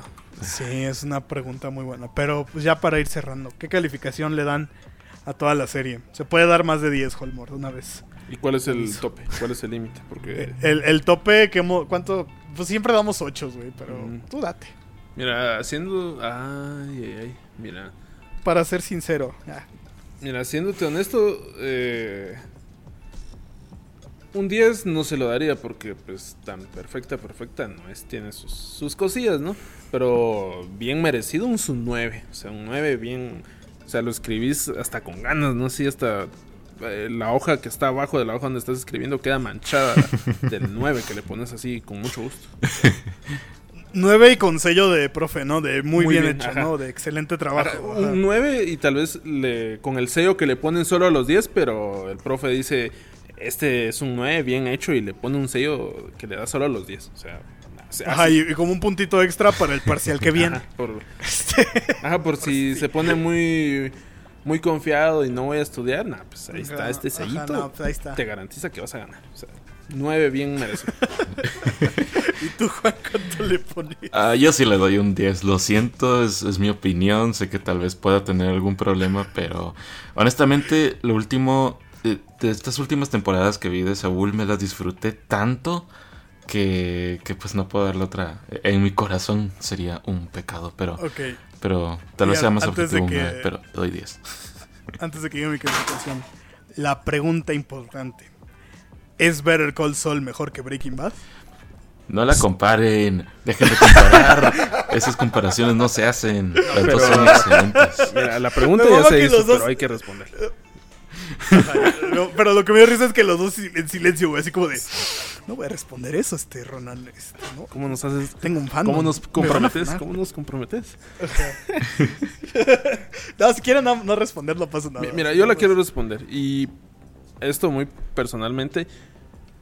Yo digo que sí, pero, pero, por el hecho de que Better Call Saul, yo la agarré en emisión. Es decir, esta última temporada, eh, andar esperando el episodio semanal, la pausa que hicieron. Entonces creo que como este hype me hizo querer, me hizo querer mucho más esta serie que Breaking Bad. O sea, no es como que odio Breaking Bad porque si sigo, me gusta más Better Call Saul, todos van a decir, ah, entonces odias Breaking Bad. No, pero es como le tenés un poco más de estima. Entonces yo creo, creo que con ese factor de que no agarré en, en emisión eh, Breaking Bad, yo diría que me gustó.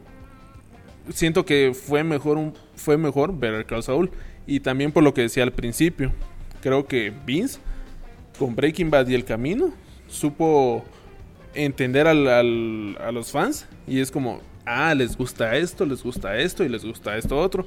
Entonces van a tener es, lo que más les gusta en, en esta serie. Entonces creo que por ese camino lleva un poco más de ventaja a Better Call Saul. Eso voy a decir. Amén. ¿Tú, Juan, quieres responder o tú dices, no, yo, yo no, yo no, a la verga? Yo no, no creo que pueda tener una respuesta ya que amo a ambas series con todo mi corazón. Ambas son un 10 para mí. Eh, como digo, podrán tener sus defectos, pero eh, sí, no, no, no, no tengo una favorita. yo, yo tengo, yo tengo una o sea, mi calificación para ver console sí también un 10. Pero creo que no es que, eh, para mí no es que una sea mejor que otra. Creo que lo que hace bien Better Call Saul es nutrir a Breaking Bad. Entonces, si Better Call Saul es mejor, por ende, Breaking Bad también se vuelve mejor. Entonces, las dos están en un mismo nivel. Esa es la respuesta inteligente. Porque no estoy diciendo que una es mejor que la otra, sino que cada una se complementa. Y también el camino. La, verdad, el camino lo vi y como que me tardé en agarrarle gusto. Dijo así como, ah, ok, ¿no? Entonces, este... Pero creo que eso hace bien, o sea, se complementan una a la otra. Y cuando ves las dos historias es como de, ah, y ahora va a ser interesante ver Breaking Bad después de todo esto, ¿no? A lo mejor también sale una pinche timeline como en como Star Wars, ¿no? De, de ah, tienes que ver este, este, capítulo en este orden de toda la timeline de Breaking Bad verso, ¿no?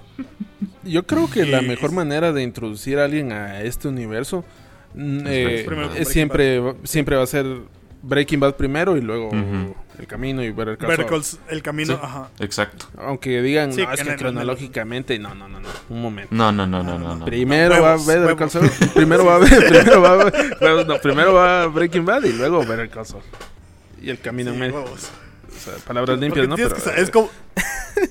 aparte, para cronológicamente te tendrías que saltar como 10 minutos del inicio de cada temporada. Y, y es como de híjole, no creo. Entonces, sí, es un 10. Pero bueno, ahora vamos a pasar. No tuvimos tantas preguntas, pero vamos a pasar. Porque nos banearon un ratillo de Facebook, entonces tenemos, creo que hay un shadow ban otra vez, Juan. Poquito. Creo. Poquito poquito, pero ahí anda. Porque aparentemente no les gustó la imagen de Ross como Mickey Mouse. que sí, vi ese mame y así como un momento. ¿Por qué? porque pensaron que era el señor con H, Holmor. Por eso. Ah, el, señor austriaco que no fue un Ajá, el, pintor. El pintor. El pintor. Ajá. El que escribió Minecraft. Ese güey. Sí, ¿Notch? No, no, el otro. ah. ah, ah el otro Minecraft. Pero bueno. Este, pero bueno, vamos a pasar rápido con esto. Porque esto ya duró lo que dura un capítulo de Breaking Bad. este... icónico, icónico. Entonces tenemos aquí, aquí la primera de Franco Micheli. Dice, un cierre espectacular que da un fin a un vasto universo y a una época para la televisión. Pocas veces se ve una serie con tanta atención al detalle que roza la perfección. Junto a Breaking Bad, Better Call Saul ha dejado la vara muy alta en la calidad audiovisual y se refiere a lo, que a calidad audiovisual se refiere y dudo que vaya a ser superada pronto. Yo no diría que superada, porque sí hay series muy buenas. Succession también es buena. Sí, Mad Men es muy buena. Mad Men también. Yo creo que en su género, o sea, ahora sí que en el sui generis, en lo que logró, creo que sí es una obra maestra. Pero justamente creo que lo que, lo que más bien es plantar bien un esqueleto de decir, si vas a hacer series, cuenta una historia, basta, no nada más hagas una pinche película. Y eso es lo que demuestra el Vince Gilligan verso, ¿no? O sea, ¿cómo puedes hacer una historia basta con un chingo de personajes? Porque son un chingo de personajes. Pero ninguno te aburre, ninguno es como de, ay, otra vez la pinche historia de este güey, ¿no? Entonces, o sea, es muy padre. Así es. La, verdad, a mí me gusta. No sé qué opinas tú, Holmord. ¿Estás de acuerdo con Franco Micheli? Eh, sí, pues creo que eso es lo que... Lo que hemos lo que, ajá, lo, que lo que hemos dicho, pero no es porque sea repetitivo, sino es porque es lo que a todos nos gusta y lo que bien supo es el detalle, todas estas mini referencias de su mismo universo es como pues lo que a todos nos mama, ¿no? Entonces, sí, estoy de acuerdo con el buen Michelin. Ahorita me llegó una notificación de que nuestro querido ilustrador favorito, Greenpeace, este, se anda peleando en mi se anda peleando en mi Twitter. este y como no hay muchas preguntas, voy a leer este desmadre. Yo publiqué en Twitter, Call Saul definitivamente es la forma correcta de hacer contenido, bla, bla, todo lo que hemos dicho. Y llega un güey que no conozco y comenta, aunque técnicamente esta y Better Call Saul son narcoseries. Y, y Greenpeace Ay, dice, Dios mío. sí. y, Greenpeace dice, sí, en Game of Thrones hay dragones y Daredevil también tiene sus criminales. No, eh, no es solo ser una narcoserie por ser una narcoserie, es contar una historia. Y así se han estado peleando. Yo apoyo a Greenpeace porque Greenpeace es God y siempre hace dibujos chidos. Pero sí, no mamen, ¿cómo dice? O sea, tiene elementos de narcoserie, pero tampoco es una narcoserie, o sea. Sí, y la cosa es que lo, lo más bonito de estas series es que no glorifican lo que es el, el No, narcotráfico, no. sino que hasta lo hacen ver como que fuera película de terror muchas veces. Que es como las... Te muestran más que todas las consecuencias de, de eso y eso es lo que lo... Vamos a decirlo, Güey, el lo, cap- lo, el- lo distingue, ¿no? Que es como... Capítulo de donde matan al niño, güey. O sea, Qué pedo Sí. con eso. O sea, Lalo también matando a un güey nada más porque estaba ahí. O sea, no, no, no es el señor de los cielos, banda. Este, así lo voy a decir. Imagínate si No el. Señor de los Cielos lo, haya- lo dirigiera Vince Gilligan. Sí, Vince, Imagínate. no mames, no. Estaría- Rosario Tijeras, ¿no? No, Una madre así como- no quiero, no quiero vivir en ese mundo, Holmor. A ver, leamos... leamos Ro- Rosario, Rosario Tijeras interpretada por este Kim Wexler. Oh, este- no, pero mira, en cuanto a lo que hablan sobre las narcoseries, mira, es algo un- que muchos hacen y es creo que es porque a la gente les mama eso, que lo glorifican, pero no sé si han visto la serie de, bueno, me imagino que sí, la serie de Narcos, la de México, Sí. la de Netflix. Eh, Yo siento que ahí no los glorifican tanto y también los pedazos de actores que tienen es Diego Luna, eh, Sí. al co- al Bad Bunny. Ah, God Bunny, no, no, God Bunny. entonces, entonces, el, Ah, no lo viste venir, Holmor. no, no lo vi venir, estoy sorprendido, me dejaste sin palabras. Que como, oh, y es que Oh, el, el muerto. el, el muerto, eh, a barras, ¿no? Porque, pues, spoiler, si no han visto la película del tren bala, creo yo, pues se mueren. Ah, sí. Baboso. Eh, otro spoiler. Baboso.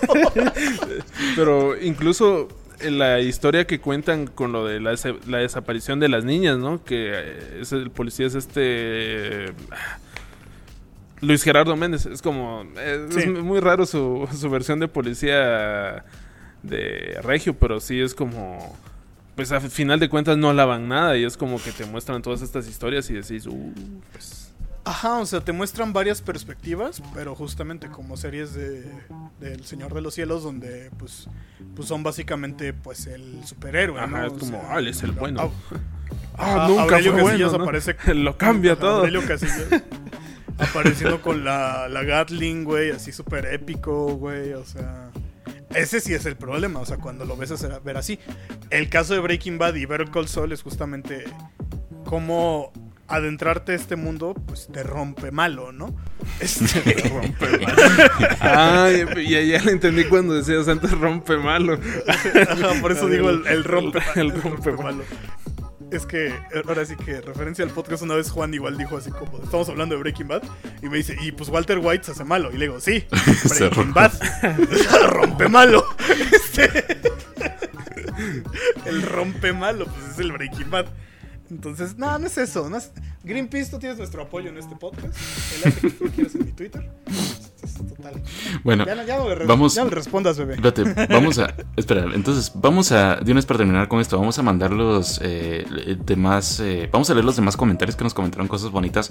Eh, Ángel Ah, sí. Arias nos comentó: mándenle un saludito a la Marina Armada de México. no no cállate cállate Juan Juan no Juan ¿Por qué? No entiendo eso. Eh, no. Eh, eh, no lo hagas, luego te explico. Bueno, eh. Un saludo a la banda que está haciendo su, las marchas, porque en México tienes que marchar. A eso sí. A la madre. O sea, ajá, sí, tienes que sacar. Ah, yo sacar creo que ya sé, ya sé, ya sé Lo de de qué es. bola Eh, blanca y bola negra, ¿no? Ajá, a esa banda sí les mando un saludo porque en las mañanas luego me topo a bandita que se va para allá con su uniforme y sí. Sí, sí está pasando. Mira el lado positivo, por lo menos tiene que ver con el podcast. Eh, Ey, y, em, y dice, eh, no puedo esperar a, no puedo esperar por su podcast, sigan rifándose. Gracias, gracias. Eh, pregunta Ulises Rodrigo, NA dice. Rodrigo T. Martínez. Oye, Ronan, ¿por qué tienes tantos estilos? Porque, porque soy este, soy genial. Eres genial. Eres genial. Una diva. ta, ta, ta. Odio esa canción porque canta Memo Aponte, pero ese es otro tema. Este- ya no puedo escuchar la música de Phineas y Fer, güey. Me gustaba mucho. Y después me acuerdo que es Memo Aponte y es como de, ah, chingada madre. A ver, sigue, sigue. Eh, ¿Por qué tengo todos esos estilos? Pues por eso, güey. Entonces es todo. O sea, también dicen aquí. Ah, mira, este sí está más tranquilo. Sebastián Peregrina. Manden saludos a mi amiga Dafne Silva y gracias por el podcast. No te preocupes, Sebastián y Dafne. Aquí estamos para mandarles un saludote a toda la banda bien locota de Moaf. ¿Sí o no, Holmo? Ya, pues sí, a toda la bandita ahí que está cotorreando. Ah, quiero decir, quiero aprovechar este espacio para decirle algo muy importante a todos los que nos oyen. Y a ustedes también. ¿O no? Sí. ¿O no? ¿Qué pasó? Ya me dio miedo. The Game. Eso es lo que voy a decir. ¡No! Para, eso, quería venir, güey. Ese, ese era el motivo por cual Holmor dijo, sí, sí quiero ir. Sí, quiero es- decir de game. Es, es mi, mi meta como Su concepto. ¿no? trademark. Es su trademark, es su concepto. Sí, por eso es de, por eso Holmor es un concepto, porque el concepto de Holmor implica que diga de game. Y pierden el juego, entonces. Ajá, Y perdieron el. un- ustedes nunca creyeron perder de game en el podcast. Y lo volvieron a perder porque seguimos diciéndolo, ¿no? Entonces, este. Pues sí, esto básicamente es lo que nos comentaron. Eh, solo Mucha gente estuvo una, comentando igual en los. una persona más, eh, Ulises Naa, dice saludos, sigan rompiéndola con el podcast y no lo suelten. Muchas gracias, Ulises, te queremos No mucho. lo, no lo vamos a soltar, hermano, te lo prometo. No se preocupen. Ya estamos aquí amarrados como perros. Chacales. Perros aquí. Chacales, perros, chacales. Los Salamanca no conocen una madre honor y la tortura. Una, una barara barera, no sé cómo es que dice él y así como...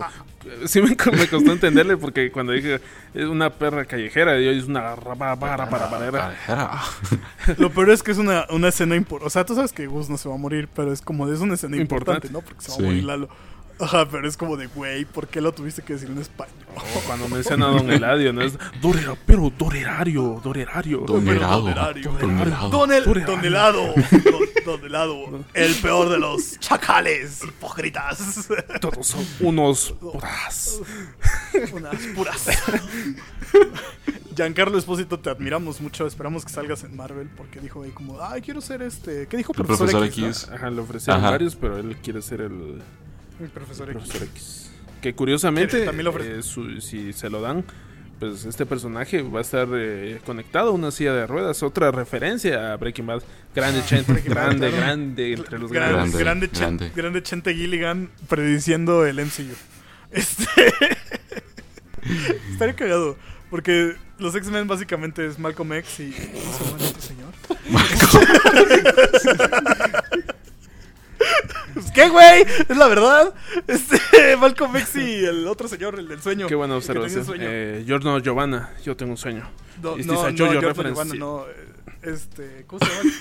Esta madre se me olvidó. Martin Luther King. Ese, esos güeyes son conceptos iguales. Sí, sí, sí. Pero bueno. No se rían, es, no se rían, no, lo dije en serio.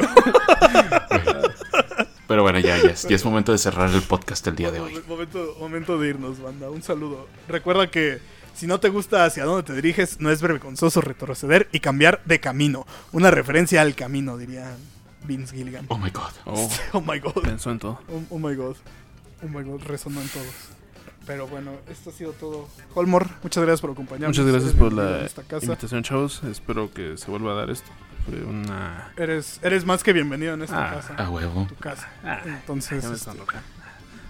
ustedes no lo saben, banda, pero hoy estuve entre dos guatemaltecos. Eso soy yo. Hoy eh, estuve con. ¡Wow!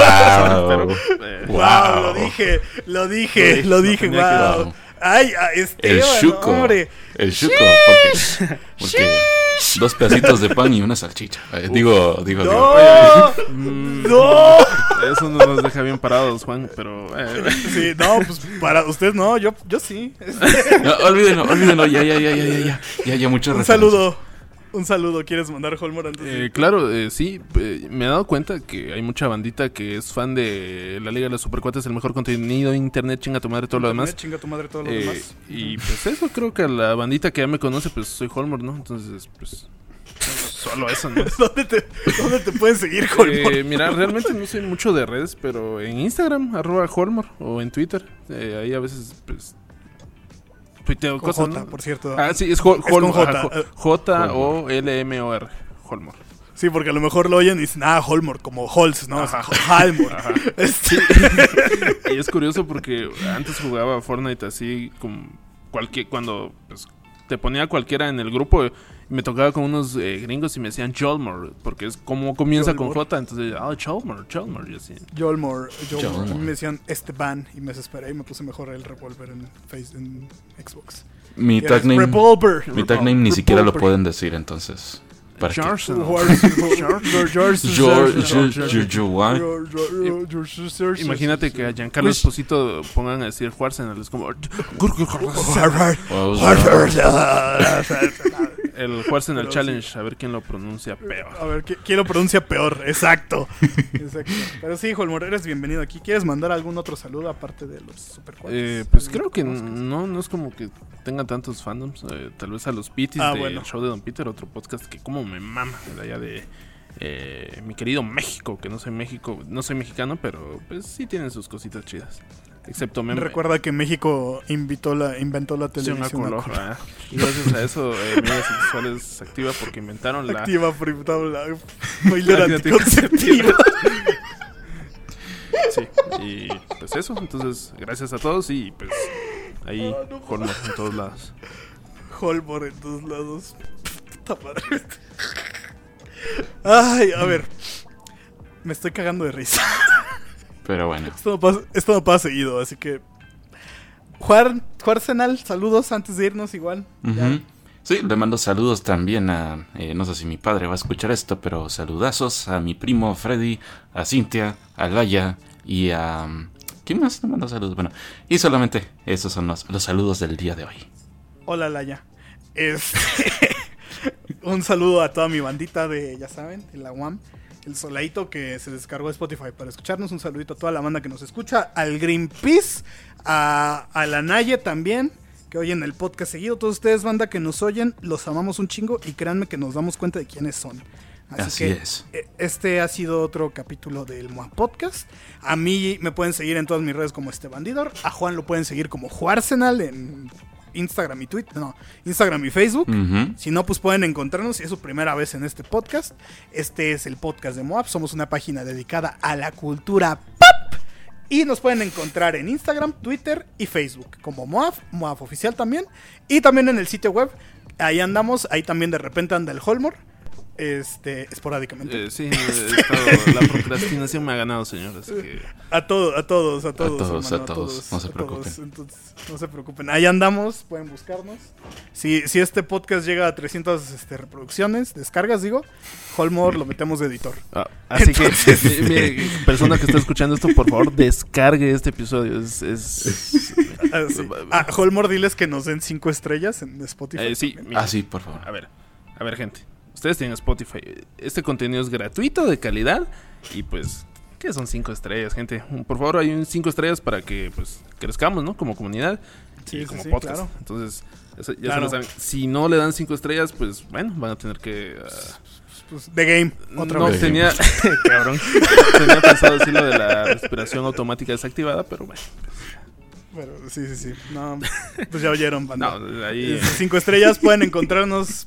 Si están oyendo esto en Spotify, también estamos en Apple Podcast. Un saludo a la banda de Apple Podcast y un saludo a la banda de Google Podcast, que ahí andamos para toda la banda y obviamente en Spotify. Esto fue todo. Nos despedimos. Este. eh, señor White, le traje un abogado. Jesse, ¿crees que soy boludo? Este, ¿quieres que diga un abogado para que respondas el que traigo aquí colgado? Era en serio, XD. Tan, tan, tararán, tan. Adiós, tan, tararán, tan. Tan, tararán, tan. Tun, Ta, tun,